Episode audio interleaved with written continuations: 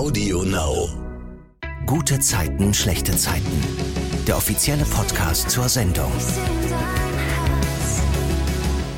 Ihr seid hier beim Podcast zu eurer Lieblingsserie, bei dem ich, Silvana, zum Abschluss der Woche mit den GZSZ-Stars über die vergangenen Folgen spreche.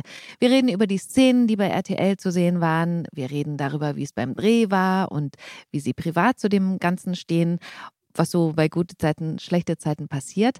Und wer zu Gast ist, das erfahrt ihr natürlich immer auch, wenn ihr AudioNow bei Instagram folgt. Und ihr verpasst auch ganz sicher keinen Podcast, wenn ihr den GZSZ Podcast in der AudioNow App abonniert. Heute sind Ronja Herberich und Patrick Heinrich im Podcast dabei. Bei GZSZ sind sie Merle und Erik, Tochter und Papa. Hallo. Hallo, schönen Hallo. Tag. Ronja, ich muss natürlich sofort zu dir, weil noch sehen wir dich als Merle bei GZSZ. Es wurde ja aber schon öffentlich bekannt gegeben, dass du die Serie auch schon verlassen hast. Ist das für immer? Oh, das weiß ich nicht. Das kann ich nicht beantworten. Aber erstmal ist Merle auf jeden Fall nicht mehr bei GZSZ. Äh, beziehungsweise ich bin nicht mehr bei GZSZ und Merle mhm. ist nicht mehr im Collie zu Hause. Aber Warum und wieso? Das darf ich, glaube ich, noch gar nicht genau verraten. Das wissen wir ja noch nicht. Aber ich kann es mir tatsächlich, glaube ich, schon denken, da kommen wir später auch nochmal drauf. Aber Ronja, was machst du denn jetzt? Also, wie, was kommt? Na, ich hoffe ganz viel neue Dreherfahrungen, neue ähm, Projekte, die hier auf mich zukommen. Ja. Aber ist dann schon was konkret? Bis jetzt noch nicht. Okay, also Leute, wenn ihr das hört, Ronja, braucht richtig geile Rollen, richtig was Herausforderndes. Was, was würdest du dir wünschen? Oh. Die wird gerne mal Erik spielen, hat sie mir gesagt. ja, mal was ganz anderes. So einen Mitte 30-jährigen Vater. nee, ähm, natürlich wäre es spannend, jetzt mal was anderes zu spielen. Jetzt habe ich hier die 16-, 17-Jährige gespielt für ein Jahr lang, was super schön war. Ähm, vielleicht mal in, in, in den Gegensatz oder so. Aber ich bin ganz offen. Okay.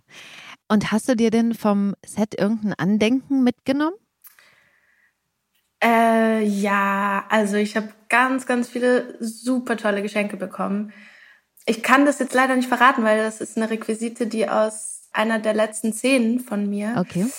äh, ist. Aber ja, da habe ich auf jeden Fall ein mhm. Andenken bekommen. Und ja. Und kannst du noch was erzählen, was du tolles geschenkt bekommen hast? Also abgesehen davon, was du mitgenommen hast?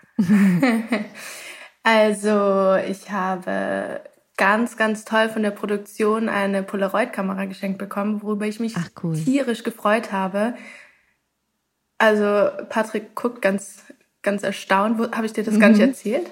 Nee, die habe ich nie gesehen. Ich habe dich nur mit diesem riesen, alles voller Geschenke in Auto steigen sehen. Was da nun wirklich im Detail bei war, weiß ich gar nicht. Ich habe die dann erst zu Hause ausgepackt und war total überfordert mit den ganzen Eindrücken von dem Tag und mit, mit all den lieben Worten und, und, und Verabschiedungen. Äh.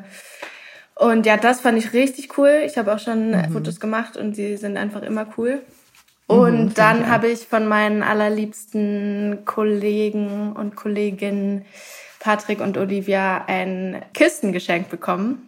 Ah. Mit einem sehr, sehr witzigen Foto von uns drei drauf. Ach, schön. Ja, ich war auf jeden Fall sehr irritiert, als ich mal auf, aufgewacht bin in meinem Bett und dieses Kissen neben mir lag. Und habe mich sehr darüber gefreut. ja.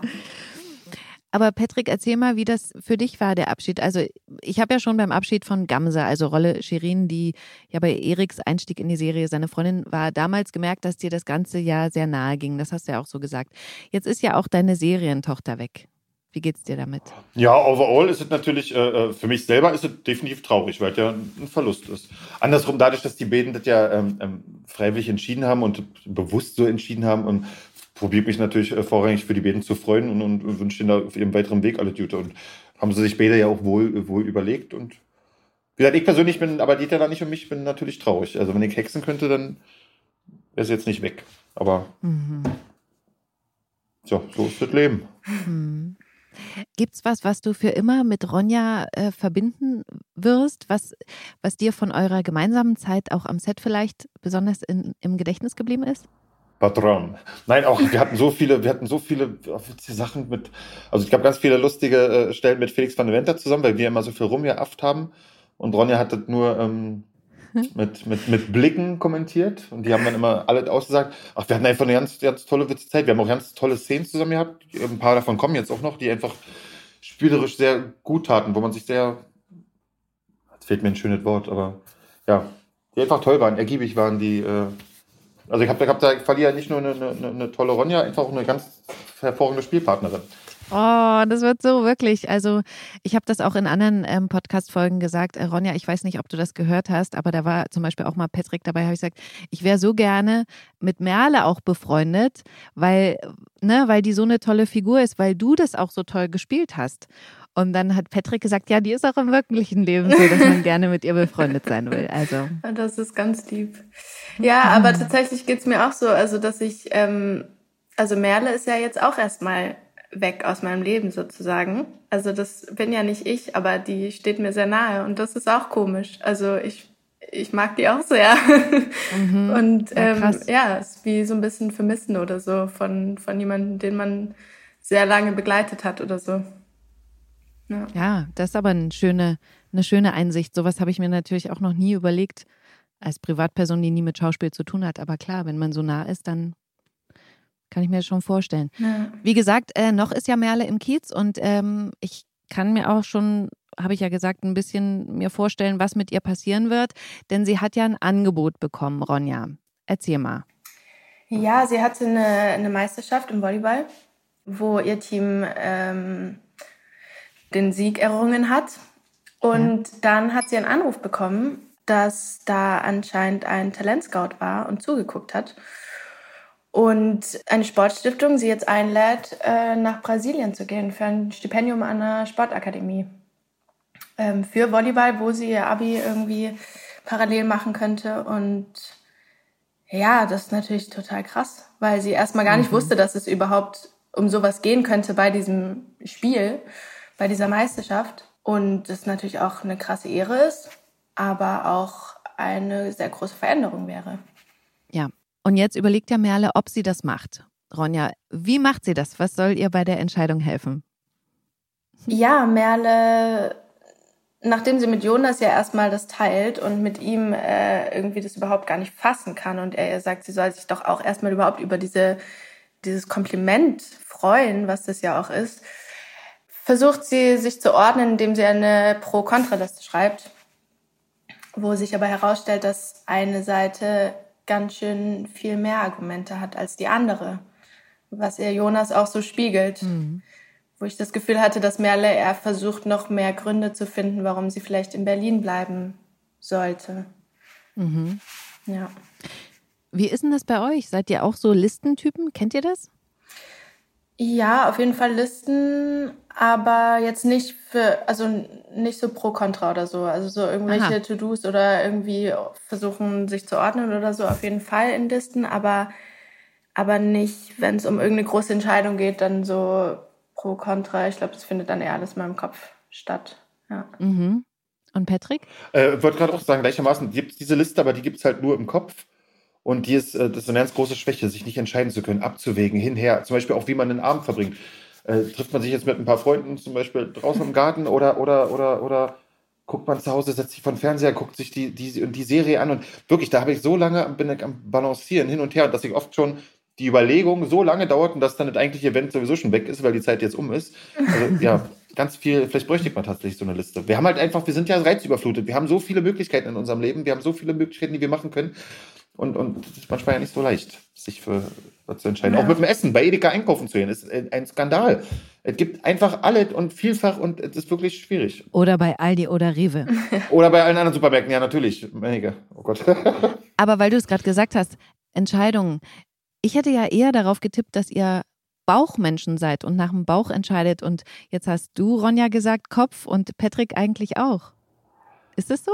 Ich weiß nicht, ob die finale Entscheidung dann zum, der, der Bauch dann macht, aber tendenziell ist der Kopf auf jeden Fall der, der die ganze Zeit am, am Ackern ist. Vielleicht hört den Bauch auch nicht, weil er immer so viel Hunger hat. Genau. nee, ich glaube, also ganz, ganz viel Kopf, aber am Ende mhm. sowieso Bauch wahrscheinlich. aber davor sind erstmal fünf Stunden äh, irgendwie Gedankenkarussell äh, gewesen. Mhm. Okay, Erik weiß ja noch gar nichts von diesem Angebot an Merle. Er soll es jetzt ja aber erfahren. Allerdings kommt es ja dann doch nicht dazu, Ronja. Erzähl mal kurz, was, äh, was passiert da? Am, am, Todestag ihrer Mutter wollen sie eigentlich zu zweit zum Friedhof gehen, aber mhm. Erik kommt spontan Arbeit dazwischen und er kann nicht mitkommen, sodass Merle alleine gehen will, trifft dann allerdings Toni, die ihr anbietet, sie zu begleiten, was Merle dankend annimmt. Und sagt aber Erik davor, so am Abend würde ich gerne was mit dir besprechen. Also indem sie es ja ausspricht, muss sie es am Abend dann sagen, weil ich den Eindruck habe, mhm. dass sie das ein bisschen vor sich herschiebt, weil sie eben auch merkt, dass es ihm gerade einfach nicht so gut geht und dass es auch schwer für ihn sein könnte, dass, dass sie ihn im Prinzip auch verlässt, so mhm. nach der Trennung mit Toni. Und ähm, nach dem Vorfall im Vereinsheim, wo Erik Toni einladen will zum Abendessen zu dritt, weil er merkt, Toni hat sich eingesetzt und war für, für Merle da an einem wichtigen Tag, was er, glaube ich, sehr eigentlich zu schätzen wusste. Aber dann wieder eine Ablehnung erfährt von ihr, weil sie einfach sagt, es wäre zu viel und er erwartet zu viel von ihr und es, sie kann jetzt nicht irgendwie zum Familienabendessen kommen, das, das geht nicht. Ich weiß nicht, Patrick, ob du dazu was sagen willst, aber irgendwie brennt dann irgendwie was bei ihm durch, so dass, dass es halt wieder zu viel ist, dass wieder eine Ablehnung kommt, obwohl er sie eigentlich vielleicht nur freundschaftlich einladen wollte, um den Abend noch gemeinsam zu verbringen. Und nach diesem ganzen Vorfall und ja, dieser Wut irgendwie, die Erik da hatte im Vereinsheim gegenüber Toni, versucht Merle mit Erik zu reden und erstmal rauszufinden, was überhaupt da los war. Und dann äh, merkt sie eben, dass jetzt vielleicht doch wieder nicht der gute Zeitpunkt ist, ihm hm. zu erzählen, dass sie eventuell äh, nach Brasilien ziehen könnte. Hm. Patrick, weil Ronja dich gerade angesprochen hat, willst du dazu dann noch was sagen? Ja, ich könnte ja zu, zu Eriks Haltung höchstens was sagen. Ich weiß ja nicht, was, ich weiß ja nicht, was mit Merle da in, zu dem Zeitpunkt los ist. Erik ist halt nur, wie wir alle wissen, der ist ja nach wie vor in Toni verliebt, das lässt sich ja nicht abschalten. Und er weiß ja auch, dass sie in ihn verliebt ist. Und da kann man noch so oft sagen, äh, sie ist endgültig und er kann noch so oft sagen, ja, jetzt habe ich es kapiert, das ist vorbei. Fühlen tut das natürlich anders. So, und jetzt passiert natürlich das, sie ist weiter nah, sie kümmert sich weiter um, um seine Tochter, was natürlich ein ganz tolles Gefühl ist, was super schön ist, was ja eigentlich mhm einen Anschein hat von, so richtig hat sich ja nicht geändert. Und jetzt geht er halt einen Schritt weiter und ob, wegen Merle, wegen ihm selber, ob so hoch mitkommt zum Essen. Nicht, nicht gravierend, einfach komm doch hoch mit Essen. Wir, wir saßen noch immer zusammen. Und Toni mhm. sagt nicht nur ab, sondern auch gleich mit, hey, nee, du erwartest zu viel, mach noch mal. Also da fällt so ein kleiner Hoffnungsball zusammen. Und da wird halt ein bisschen, wird halt ein bisschen aggro kurz. Dann, dann spart ihr doch das ganze Rangeschleiche hier an meine Tochter. Dann macht doch nicht, entweder Jans oder ja nicht. Kommst du ein bisschen hin, gibst mal einen Kussi, haust aber wieder ab. Das geht doch nicht da hat er ja ein bisschen überreagiert. Aus meiner Sicht natürlich, ich habe mal wieder vollstes Verständnis für ihn, weil, ähm, wie gesagt, die Hoffnung, da wird so viel Hoffnung aufgebaut. Äh, sie ist ihm so nah und gleichzeitig so fern. Plus, er weiß ja auch, dass, und das finde ich auch wirklich, als Patrick kann ich mir so vorstellen, wie, wie schmerzhaft das für ihn ist, wenn man weiß, beide lieben sich doch. Also oft ist ja das Problem, jemanden zu finden, den man liebt und zurückgeliebt zu werden. Das ist ja das, mhm. das, unser großes Suchen oft im Leben. Und die beiden haben das und trotzdem klappt das nicht. Das ist doch nicht, das ist doch so ein ja, und da, und jedenfalls ist er gerade an einem Zeitpunkt im Leben, wo er relativ labil ist und ihm ist natürlich nicht gut, weil er daran knabbert. Und er ist ja sowieso nicht der hier und da mal ein labiler Mensch. Und die Tochter, die ihn natürlich liebt, ähm, will natürlich, jetzt Toni ja nicht mehr da, ungern da alleine lassen zu dem Zeitpunkt. Auch verständlich. Mhm. Und äh, Merle wirft ja dann deswegen auch zu Hause die Pro- und Kontraliste weg. Also zerknüllt das, das fand ich auch eine richtig coole Szene dass ja auch ähm, Erik dann so ein bisschen noch mit dem Fuß da dran kommt, wo ich so dachte, komm, heb's auf, guck rein. Nein, mhm. macht er nicht. Mhm. Nee, macht er nicht, weil Merle schneller ist und einfach, mhm. glaube ich, für sie da die, ja, die Entscheidung getroffen hat, dass sie jetzt einfach für ihn da sein muss und dass ihr Traum da oder ihr wahnsinnig spannendes Angebot jetzt nicht im Vordergrund stehen darf, sondern dass sie mhm. erstmal da sein muss für Erik selbstlos, ne? die Zukunft wegzuwerfen, eventuell oder so eine Chance wegzuwerfen für den Vater, den sie vor einem Jahr noch nicht kannte und der auch ein Rüpel ist ganz oft. Richtig krass. Finde ich, Find ich, auch. Wir kriegen ja dann eben auch wirklich mit, dass sie sich äh, die Chance im Rasieren zu spielen entgehen lassen will, weil sie ja dann eben schlussendlich im Kiezkauf Jonas und auch Toni erzählt, dass die Verantwortlichen doch jemand anderem das Stipendium gegeben haben, was ja eigentlich nicht stimmt. Und da finde ich auch richtig cool, dass Jonas checkt, dass das nicht stimmt, dass er Merle so gut kennt, dass er merkt, wenn sie lügt. Und ähm, das finde ich auch für die Rolle Jonas total toll zu sehen, eben wie der gewachsen ist. Ronja, du wolltest was sagen? Ja, ähm, nee, finde ich auch, also ganz fein einfach irgendwie so gespielt von, von Felix. Also so er hört ist, was, was Merle eigentlich zu Toni sagt, so, ah nee, es hat jetzt doch nicht geklappt und ist auch kein Ding, dann vielleicht nächstes Jahr oder so. Er hört es und weiß direkt Bescheid und weiß aber mhm. auch, warum Merle das Toni vielleicht nicht die Wahrheit sagt mhm. ähm, und macht ihr da auch keinen Vorwurf oder so, aber versucht natürlich das aus ihr rauszuholen, was sie eigentlich will, ohne eben diese Rücksicht auf andere. Und ich finde, man bekommt unweigerlich das Gefühl sofort wieder, dass man möchte, dass Jonas und Merle doch wieder irgendwie zueinander finden, weil das auch von ihm so total selbstlos ist. Er ist ja auch gerne mhm. mal hier und da ein kleiner Egoist, aber da, er würde sie verlieren, sie wäre nicht mehr da und er, er will ja nicht, dass sie weg ist und trotzdem, weil ihr wohl ist und für sie das Gute wäre, drückt er sie da in die richtige Richtung, was ich auch sehr, sehr sympathisch finde von dem jungen Mann. Mhm. Und dann sitzen ja Merle und Erik zu Hause in der WG und ähm, sie geht zu alltäglichen Dingen über, ähm, hat da so Eier mitgebracht. Erzähl mal, was Sie machen, Patrick. Äh, wir hatten ja vor einem Jahr, hatten wir in Ostern, hat es mir gezeigt, wie man, wie man Eier ausbläst. Mhm. Und äh, ja, das jährt sich jetzt und will mich halt äh, aufmuntern und, und will mit mir das gleiche Prozedere wiederholen. Und auch wie schon letztes Jahr stelle ich mich da ein bisschen dämlich an, krieg's dann aber doch irgendwie ein bisschen hin und habe da Freude dran, mit meiner Tochter zusammen dieses Erlebnis zu teilen. Und diese Freude sieht Merle natürlich und da merkt sie nochmal, spürt sie äh, scheinbar nochmal, wie wichtig sie oder was sie für ein großer Teil in meinem Leben ist und sie kann das schwer riskieren, dass der wegbricht. Da traut sie sich dann nicht zu. Und weil du es gerade schon gesagt hast, wollte ich nochmal an der Stelle auch darauf eingehen. Ich finde so krass, wie verschoben diese Vater-Tochter-Beziehung bei den beiden ist. Also, dass die sich so verantwortlich für ihn fühlt, dass es ihm gut geht und sich da so nach hinten stellt. Wie steht ihr dazu? Ist sowas richtig? Oder ist das, also ich meine, klar, wenn, wenn die Tochter, sag ich mal, 40 ist und der Vater ist 60 und ihm geht es nicht so gut, dass man dann Verantwortung übernimmt. Aber ich meine, sie ist 16 oder, nee, 17 schon geworden, glaube ich. Ist es nicht zu früh? Naja, also gang und gäbe ist natürlich nicht, aber ähm, ich finde, es wird sehr glaubhaft erzählt, weil Merle ist eine, eine, ganz kluge junge Frau und die wurde sehr behütet und, und sehr ähm, herzlich erzogen und sie weiß, äh, dass, dass Erik anders aufgewachsen ist. Und sie hat äh, in vielen Sachen, ich will jetzt nicht sagen Verständnis, aber, aber sie, sie geht da mit ihm mit und weiß, dass er einfach schwerer hatte und dass sie, sie kann da einfach an vielen Sachen mehr über den Tellerrand gucken und ist einfach reifer und klüger erzogen worden. Also erst da wie so ein paar Jahre zurück und das gleicht halt in, in Form von Empathie und Liebe halt aus. Ich finde, das macht's auch, äh, macht Merle auch ganz viel, ohne ihm dabei Vorwürfe zu machen. Also man könnte auch, ja, habe ich dir schon wieder gerettet, musste ich dir schon wieder sie macht das auf eine ganz tolle. Und er probiert ja auch dem Vater sein gerecht zu werden, aber ist ja da auch hingeworfen worden, wie wir ja wissen vor eben Jahr. Mhm.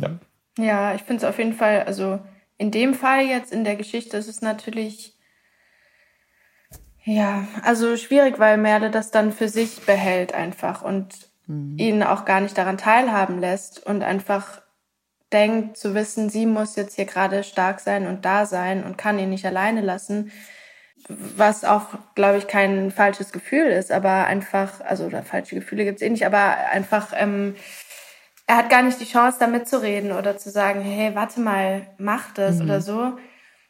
Und es ist schon schwierig, wenn so junge, also ja, 17-Jährige dann irgendwie für, für ihren Elternteil irgendwie Verantwortung versuchen zu übernehmen aber ja. genau das ist ja wiederum, wiederum klug von Merle, weil sie wüsste ja logischerweise, wenn sie so sagen würde, was würde er machen? Er würde natürlich dich dahin drängen. Das heißt, deine Entscheidung wäre ja. ja. nicht mehr bei dir.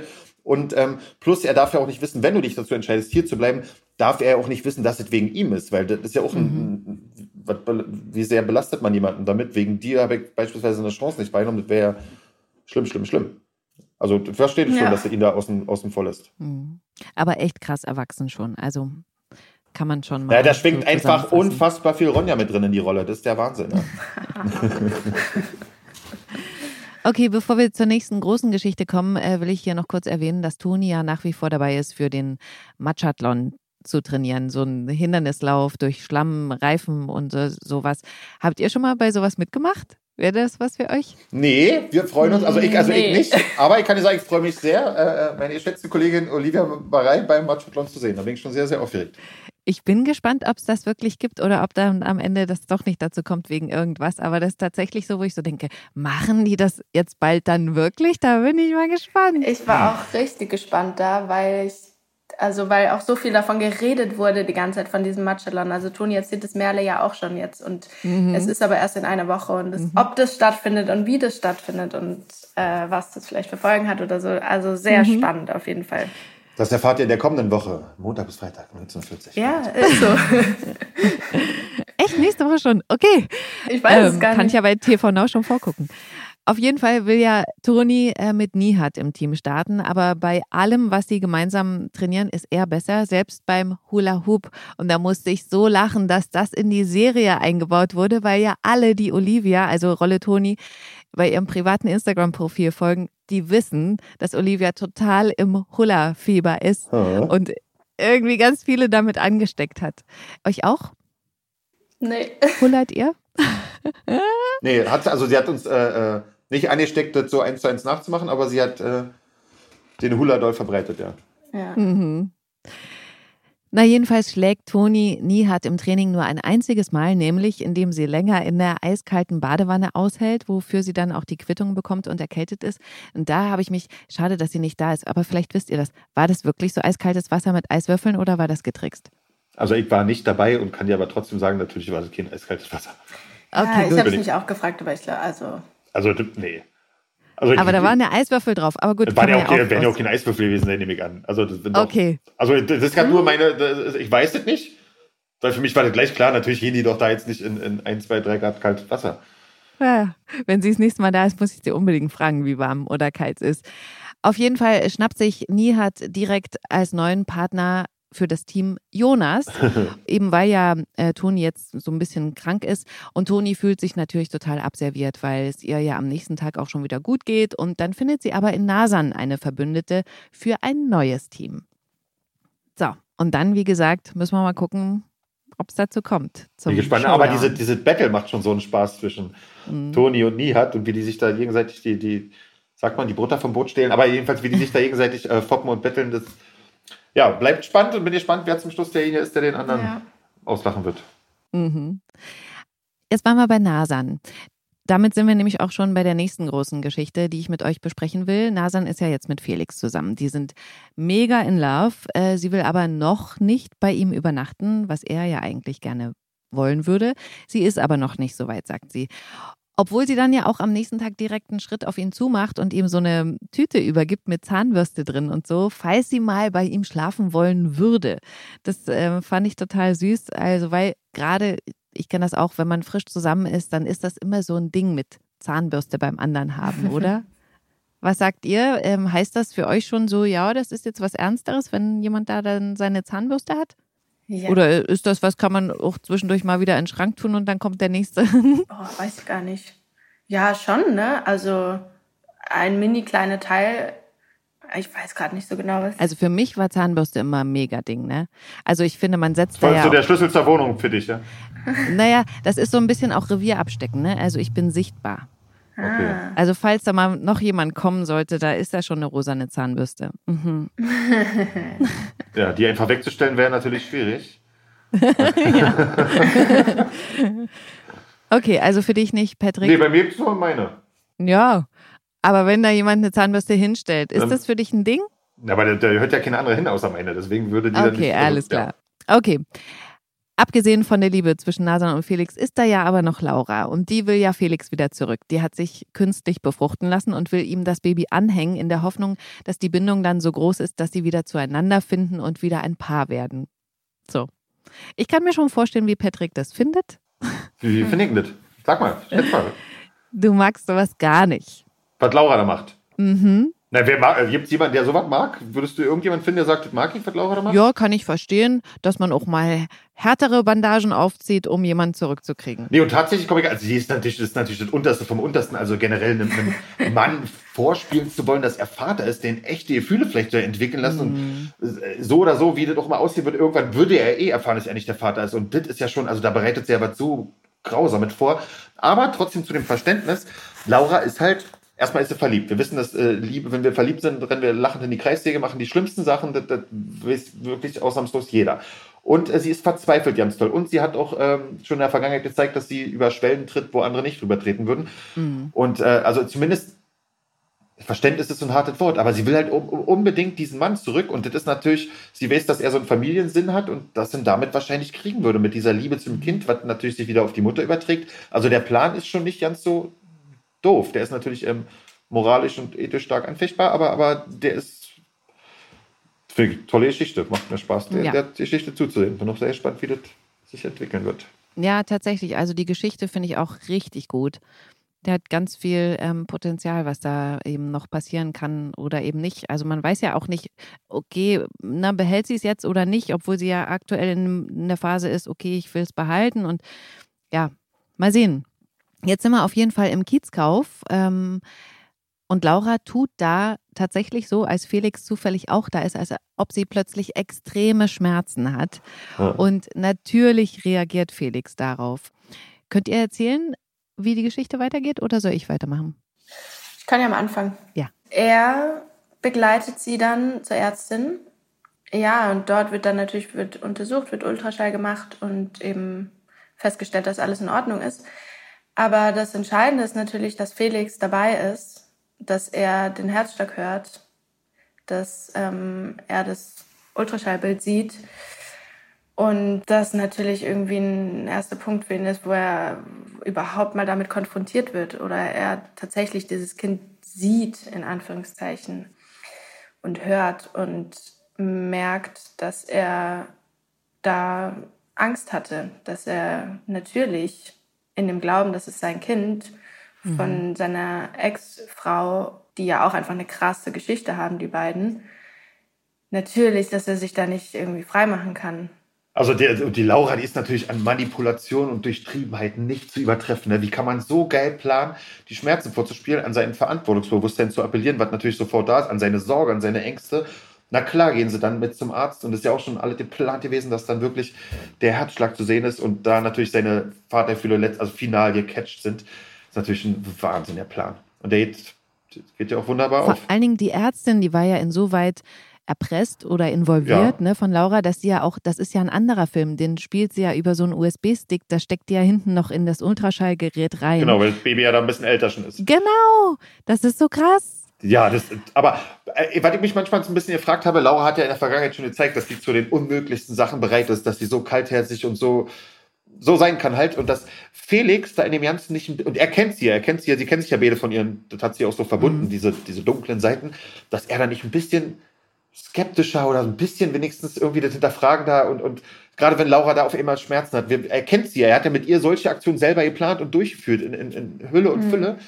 Da finde ich ihn ein bisschen naiv fast, aber andersrum natürlich, wenn vielleicht sein Vatergefühl lässt ihn vielleicht verblenden, ne? wie eine rosa-rote Brille, genau. die wir beim Ich glaube, haben. das ist die Emotion. Das ist ähm, auch natürlich das, was Laura will, weil Felix geht sie dann später auch noch mal zu Hause besuchen. Laura, ich. Ich weiß, die Umstände könnten besser sein, aber. Ich will für das Baby da sein. Nicht nur finanziell. Ich. Ich will, dass es mit einem Vater aufwächst. Und wie stellst du dir das vor? Keine Ahnung, aber ich bin sicher, dass wir eine gute Lösung finden werden. Das sagst du so leicht. Laura, ich. Ich dachte vorhin. Ich. Du, ich, wir. Ich hatte Angst. Und du warst da. Für einen kurzen Moment habe ich vergessen, dass es uns nicht mehr gibt.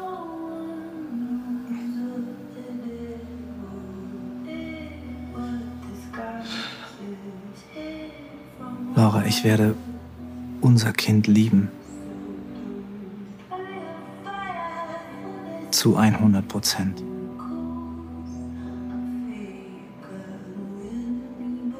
Lass mich drüber nachdenken.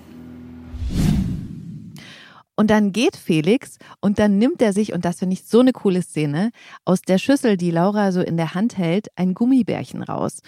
Weil das hatte er noch abgelehnt, als Laura es ihm angeboten hat, als er reingekommen ist. Also da gab es quasi in diesem Gespräch jetzt eine Wendung passiert, und er ja nimmt sich das Gummibärchen und da freut sie sich total drüber und lächelt dann auch ganz mega süß, nicht so fies, wie sie lächelt, wenn so ein Plan funktioniert. Also das war wirklich dann, glaube ich, was wirklich Emotionales. Also sie freut sich ja tatsächlich drüber, aber ja. dennoch hat der Plan ja auch wieder wunderbar funktioniert. Ja. Also es ist ja alle, jeder Step ist ja so durchkalkuliert. Und genauso plant sie jetzt natürlich wahrscheinlich irgendwann über die Liebe des Kindes, über die Nähe der Mutter, irgendwann mhm. wieder über weibliche Reize äh, ihn da zurückzuholen. Mhm. Und dann fand ich es wirklich auch unsensibel von Felix, dass er so gar kein Gespür hat für Nasan, weil der zeigt ihr dann so ganz unvermittelt, guck mal, das Ultraschallbild von seinem vermeintlichen Baby, was Nasan, glaube ich, echt schockt. Und er rechtfertigt sich dann, dass er ja eine Verantwortung hat und deswegen mit Laura beim Arzt war. Er verspricht Nasan aber, Laura definitiv auf Abstand zu halten und dass sich nichts für ihn und Nasan ändert. Und er sagt ihr auch, er will eine Familie mit ihr. Er liebt Nasan, sagt er ihr, und er will eine Zukunft mit ihr. Also bei den Szenen oder bei dieser Konstellation habe ich richtig Bauchkrämpfe. Ganz toll, mhm. weil, also ich frage mich, an Nasans Stelle, also wer macht denn das mit? Also die, die, man muss ja wissen, die sind so frisch, die sind ja, ist ja so, so, so frisch noch.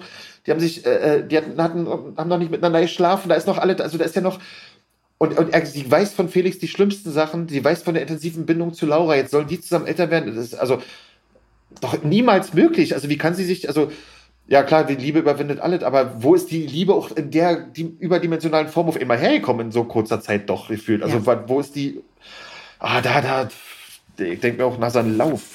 lauf, lauf ich wollte gerade fragen, was würdest du Nasan raten? Okay, Run away, also wirklich, also total, also ja.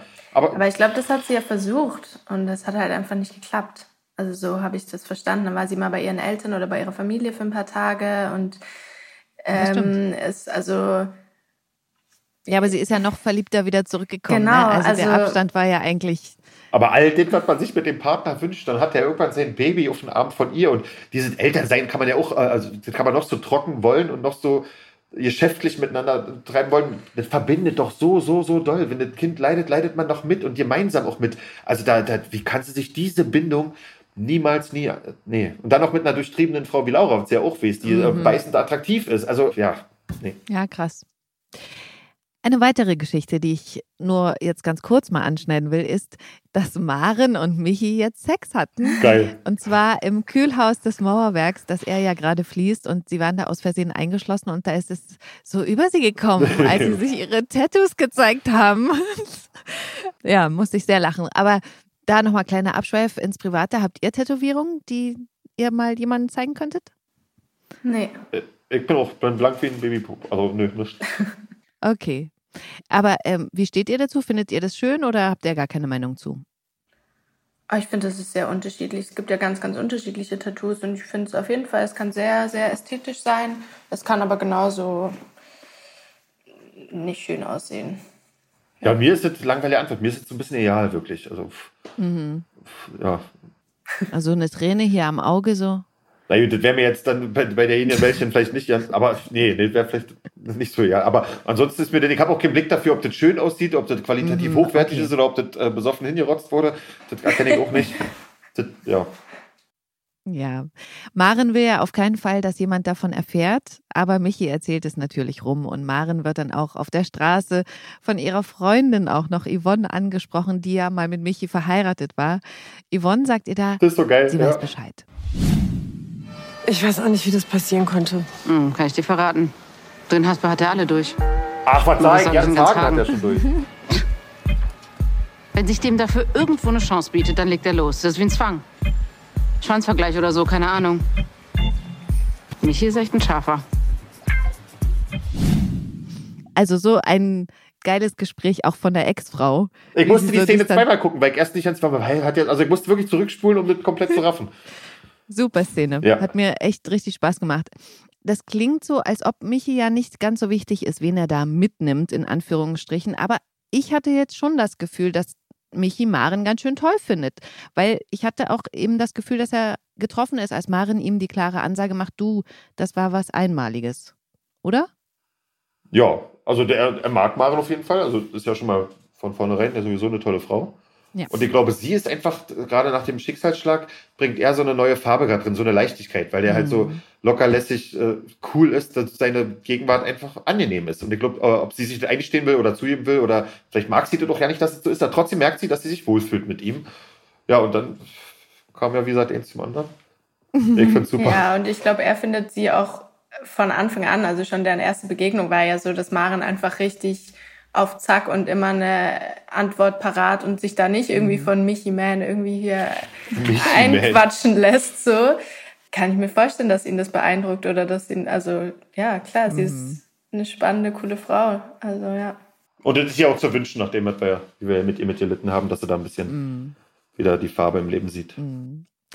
Dann haben wir noch Melanie und Tobias. Die haben sich geküsst, als sie in ihrem alten gemeinsamen Haus waren, um Melanies verlorene Erinnerungen wieder hervorzulocken. Also sie waren deswegen in einem Haus, nicht um sich zu küssen. Aber äh, sie freuen sich beide auch total über diese Nähe. Und ähm, von diesem Kuss erzählt Melanie im Krankenhaus dann Yvonne. Sie bittet sie dann auch um Make-up, bevor Tobias sie zum Essen besuchen kommt. Das fand ich echt so niedlich, obwohl man ja gesehen hat, also Tobias findet sie ja offensichtlich auch ohne Schminke attraktiv, also ist äh, da total in Love. Wie wichtig ist für euch Schminke? Also ich bin privat immer ungeschminkt tatsächlich. Also mit okay, es gibt Ausnahmen, aber ja, eigentlich immer ungeschminkt. Aber das ist vielleicht auch einfach, wenn man dann im Job eh immer geschminkt ist oder geschminkt wird oder so, was ich auch also total genieße und ich hoffe, nee, inzwischen dürfen die Maskenbildnerinnen auch wieder arbeiten. Es war ja durch Corona auch ein bisschen schwierig. Und ich genieße es total, in der Maske zu sein und auch dadurch irgendwie mich anders zu fühlen und äh, wie die Haare gestylt werden, wie, ja, wie ich geschminkt bin und wie ich dadurch aussehe und mich fühle und mhm. wirke. Total toll, aber privat ähm, bin ich eigentlich immer ungeschminkt. Patrick hat schon gesagt, er auch, du auch. Ist dir das bei Frauen wichtig? Oh, ich habe die ganze Zeit überlegt, wie ich darauf antworte. Weil das ist so, äh, also eine schöne Frau ist natürlich auch ohne Schminke schön. Da lässt sich schon mal nicht, da lässt sich ja nicht dran, dran rütteln. Aber natürlich, wenn, wenn, wenn du dann so richtig schön zurechtgemacht ist, dann ist ja einfach auch nochmal so ein, boah, wow. Also ist schon mhm. was, ist dann schon auch was Tolles. Aber was nicht so schön ist, wenn, wenn die, wenn die, also wenn die Wichtigkeit der Schminke bei der Frau so hoch angesiedelt ist, wenn das so, das mag ich nicht so, wenn das, wenn alles nur ja, wenn das sein muss und wenn man sich sonst nicht als mhm. Frau oder sonst nicht hübsch fühlt, einfach ein schönes Bewusstsein da ist, dass man eine schöne Frau ist und sich dann bei bestimmten Gelegenheiten einfach noch ein bisschen tuned sozusagen, dann ist das super. Finde ich auch, also ich bin ja auch tatsächlich der Meinung, da muss ja immer noch Luft nach oben sein, wenn mal was Besonderes ist. Wenn man sich jetzt jeden Tag so super anmalt, ja. Äh, was ja auch wirklich gut aussehen kann, aber wo ist denn dann das, wenn man es mal wirklich ja, ja, noch, ja. Wie will man das denn dann toppen? Wie sieht man denn dann aus? Ja. ja. Also deswegen kann ich, ähm, also ich glaube, da meinen wir das Gleiche, ne? Ja. Ich glaube auch, ähm, dass Tobias mh, hm, verliebt sein möchte, wieder glücklich mit seiner Frau sein will. Aber, Patrick, du nix. Ja, ich, ja. Er trifft immer wieder auf Katrin. Wie seht ihr das? Patrick, du vielleicht. Welche Gefühle hat er Katrin gegenüber? Also ich meine, er hat ihr ja kurz bevor Melanie wieder aufgetaucht ist, gesagt, dass er sich in Katrin verliebt hat. Ja, nee, das würde ich jetzt auch sagen. Ich würde jetzt, jetzt noch mit einer harten Verknalltheit beschrieben, aber der ist auf jeden mhm. Fall, das ist gerade die aktuelle Frau. Wie gesagt, die, die, ja, in die hat er sich verliebt oder verknallt. Und, und ich finde, bei seiner Frau spürt man die ganze Zeit dieses Pflichtbewusstsein. Also das ist halt die ganze Zeit mhm. äh, so, so präsent, was ja auch Sinn macht. Ich meine, sie wacht auf, bevor sie eingeschlafen ist, war er an ihrer Seite voll in Laufen, auf immer wacht sie auf und ist nicht mehr da. Also sowas kann man ja auch schwer einem Menschen, den man ja trotzdem vielleicht liebt oder der ihm ja viel bedeutet, schwer antun. Deswegen ist er da echt in einer, in einer, in einer krasse Zwickmühle. Also stell dich doch mal vor, man ist in einer Beziehung, wer den einen ist hier Stopp, der schläft acht Jahre, der andere geht weiter und auf einmal treffen die sich an ganz anderen Punkten wieder, obwohl doch, wir haben doch genau mit der Liebe aufgehört. Aber das Leben geht ja nun mal, geht ja nun mal weiter und das ist schon, also sein Konflikt finde ich wirklich auch richtig, richtig fett. Also zu, zu, zu, seiner Zuneigung oder seinem Herz sich entscheiden oder zu dem, ja, Pflichtgefühl, uiuiui. Plus, plus, wenn er sie jetzt, wenn er jetzt ehrlich wäre und einfach, hey, ich habe mich in Katrin verliebt, könnte man ihm ja nicht übernehmen, wäre eine ehrliche Antwort, dann würde er ihr so einen Schlag, dann wäre sie jetzt in ihrer schlimmen Situation alleine. Das kann er ja nicht machen. Aber sich selbst verarschen kann man auch nicht. Was wird er denn machen? Mhm. Wir werden sehen. Mhm. Montag bis Freitag, 1940. ja, ich habe den Eindruck, er lässt es mit Katrin gerade gar nicht so sehr, er lässt dafür gar keinen Raum oder so. Er versucht das jetzt irgendwie so ein bisschen zu verdrängen und nur bei Melanie zu sein, was ich auch komplett verstehe, wie, also genau was Patrick gerade gesagt hat. Aber Aber irgendwann wird es halt wieder kommen. Und dann ist die Frage, wie man damit umgeht. Und dann ist vielleicht auch die Frage von Melanie, warum hast du mir das nicht gleich gesagt? Und warum sagst du mir das jetzt nach drei Monaten irgendwie oder wie auch immer, ne? Also. Ja.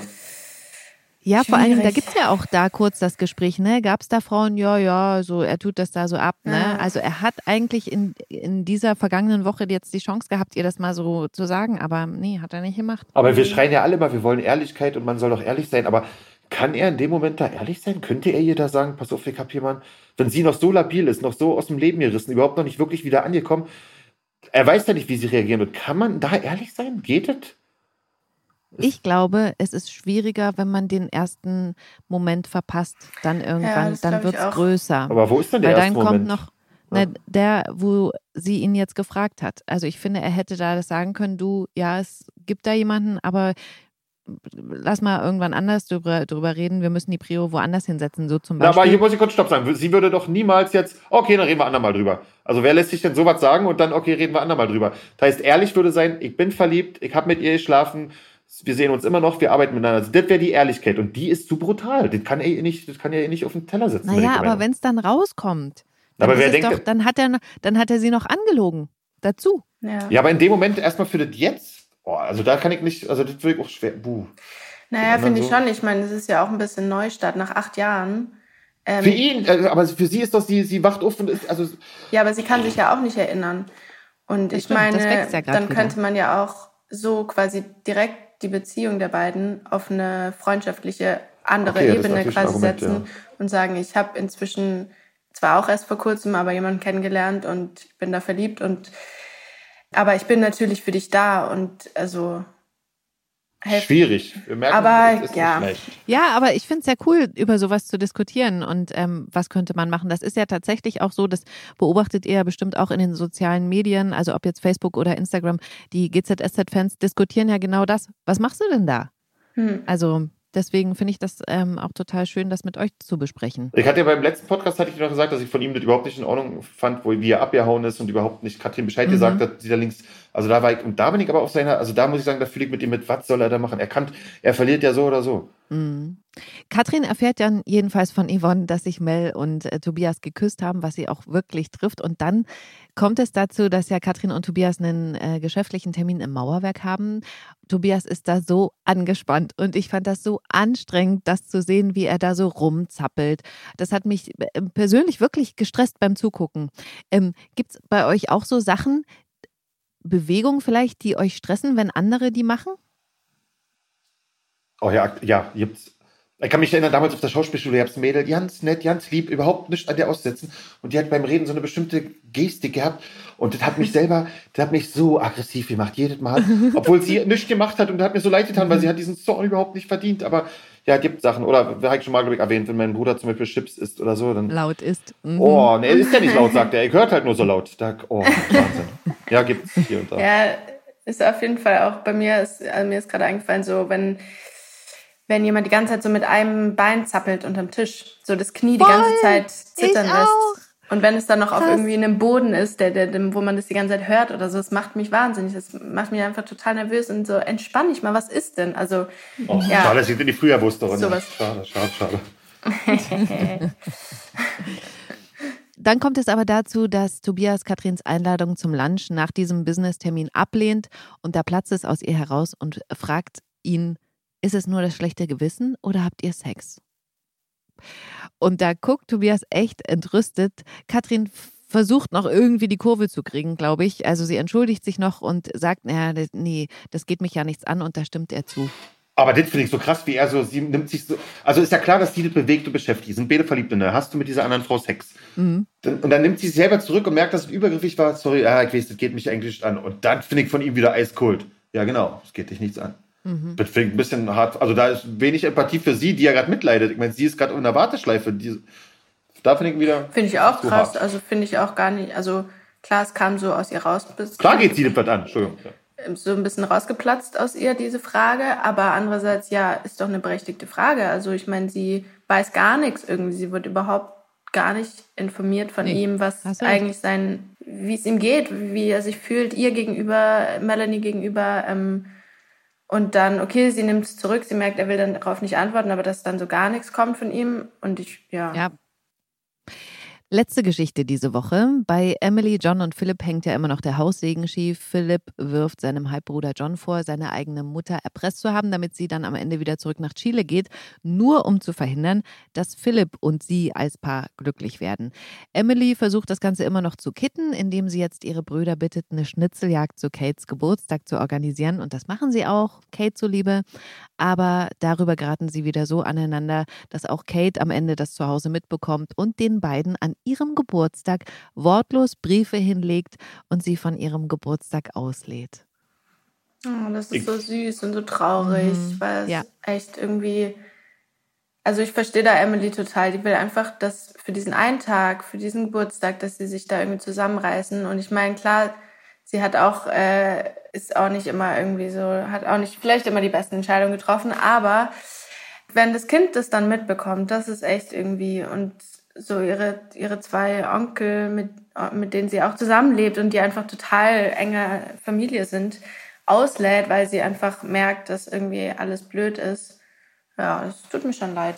Also für die kleine Kate, dass ihre Onkel dann jetzt nicht so funktionieren an dem Geburtstag, tut es mir auch leid. Aber Emily kann ich trotzdem nicht verstehen, weil sie sich jetzt wünscht, dass die Onkel sich an dem Geburtstag ihrer Tochter bitte vertragen. Wegen ihr ist das überhaupt so beschissen alles. Hätte sie von Anfang sich rausgehalten, wie es sich gehört hätte, wäre der Konflikt vielleicht gar nicht so hochgeschossen. Vielleicht wäre das mit Patricia und Philipp schon auch schon erledigt gewesen. Die hat die ja noch mehr zusammengerückt durch den, durch den Störfaktor von außen. Ist es ja manchmal so, dass man ein bisschen näher zusammenkraucht. Also Emily in dem ganzen Thema, da, also, nee, nee, also das ist ja die femme fatale für mich. Ja. Letzte Frage an euch dazu, weil Sie ja so einen Brief geschrieben habt. Wann habt ihr das letzte Mal einen Brief geschrieben? Oh. Brief, Papier, Blatt, Stift, warte mal. Puh. Also ist bei mir, glaube ich, noch nicht so lange her, also vor einem halben Jahr oder so. Ich habe auch eine Schreibmaschine und schreibe gern damit Briefe, tatsächlich. Ja. Also ich dachte Cool. jetzt, jetzt hätte ich gedacht, du meinst einen handschriftlichen.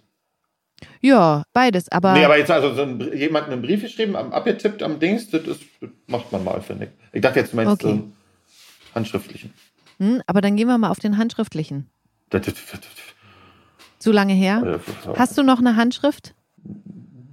ja, doch, doch, doch, doch, doch schon noch. Aber ne, ja, wie immer nicht Weil das finde ich ja krass zu beobachten, wie man die so verliert, weil man halt nur noch am Computer irgendwas schreibt oder äh, wie Ronja sagt, an der Schreibmaschine und selber, man macht mal eine Unterschrift, aber ansonsten schreibt man nichts. Wenn man schon länger eine Liste zum Beispiel zum Einkaufen per Hand schreibt, dann kriegt man schon fast einen Krampf in der Hand, Das weil man das, das gar stimmt, nicht mehr gewöhnt ist. Und wirkliche, jetzt, wirkliche Schreibschrift, also die man, diese Schreibschrift mache ich auch nicht. Ich mache äh, Druckbuchstaben und dann habe ich so, will ich so ein bisschen von meinem Opa immer kopieren, der ist Architekt und der hat so eine, so eine wirklich künstlerische Schrift. Der hat die, jeder einzelne Buchstabe ist wie so, der hat so eine, ich weiß nicht, was der Name der Schrift ist, aber da sind immer, früher habe ich auch gefragt, wenn man einen Brief an Geburtstag oder so war, oder hey, Opa, könntest du für mich immer schreiben? Nur wenn der Name schon draußen drauf steht, in dem Buchstaben, wie er es schreibt, ist schon ein Highlight gewesen. Mhm. Das probiere ich so ein bisschen zu kopieren, aber wird nix. Okay. Das war's mit GZSZ für diese Was? Woche. Das war schon. Ja. Zack. Patrick, äh, bitteschön, dein Auftritt, die Abmoderation mit den Hinweisen, wo GZSZ geguckt werden kann. Ja, und jetzt haben wir euch ja bestimmt äh, dolle angeteasert und ihr wollt natürlich wissen, wie es äh, weitergeht mit den ganzen Geschichten. Und das erfahrt ihr am besten Montag bis Freitag, 19.40 Uhr bei RTL. Oder Ronja, wo noch? Oder jederzeit auf TV Now. Jawohl, ja. Und der nächste GZSZ-Podcast erscheint hier nächsten Freitag wieder. Vielen Dank, Ronja und Patrick, für eure Zeit. Vielen Dank, Silvana. Es hat Dankeschön. mir echt so Spaß gemacht. Und ähm, Ronja, ich wünsche dir alles Gute für deinen Weg und ich drücke dir ganz doll die Daumen, dass was Tolles kommt. Und ehrlich gesagt bin ich ganz sicher, dass da was Großes auf dich wartet. Vielen, vielen Dank. Das denke ich auch. Tschüss, ihr beiden. Tschüssi. Tschüssi. Gute Zeiten, schlechte Zeiten. Der offizielle Podcast zur Sendung. Sie hörten einen RTL-Podcast. Wenn ihr Lust habt, euch die Zeit noch weiter mit Podcasts zu vertreiben, dann hört doch mal bei Glossip rein. Hi, Ich bin Nane. In unserem wöchentlichen Beauty-Podcast Glossip entführen wir euch in eine noch schönere Welt. Mit prominenten Persönlichkeiten und Experten sprechen wir über alle Themen rund um Beauty, Body und Botox und entlocken ihnen nicht nur das ein oder andere Geheimnis, sondern auch peinliche Fails und erhaschen exklusive Einblicke hinter die Kulissen. Dank Glossip wirst auch du zum Beauty-Experten. Hört doch mal rein. Glossip auf Audio Now und überall, wo es Podcasts gibt. Audio Now.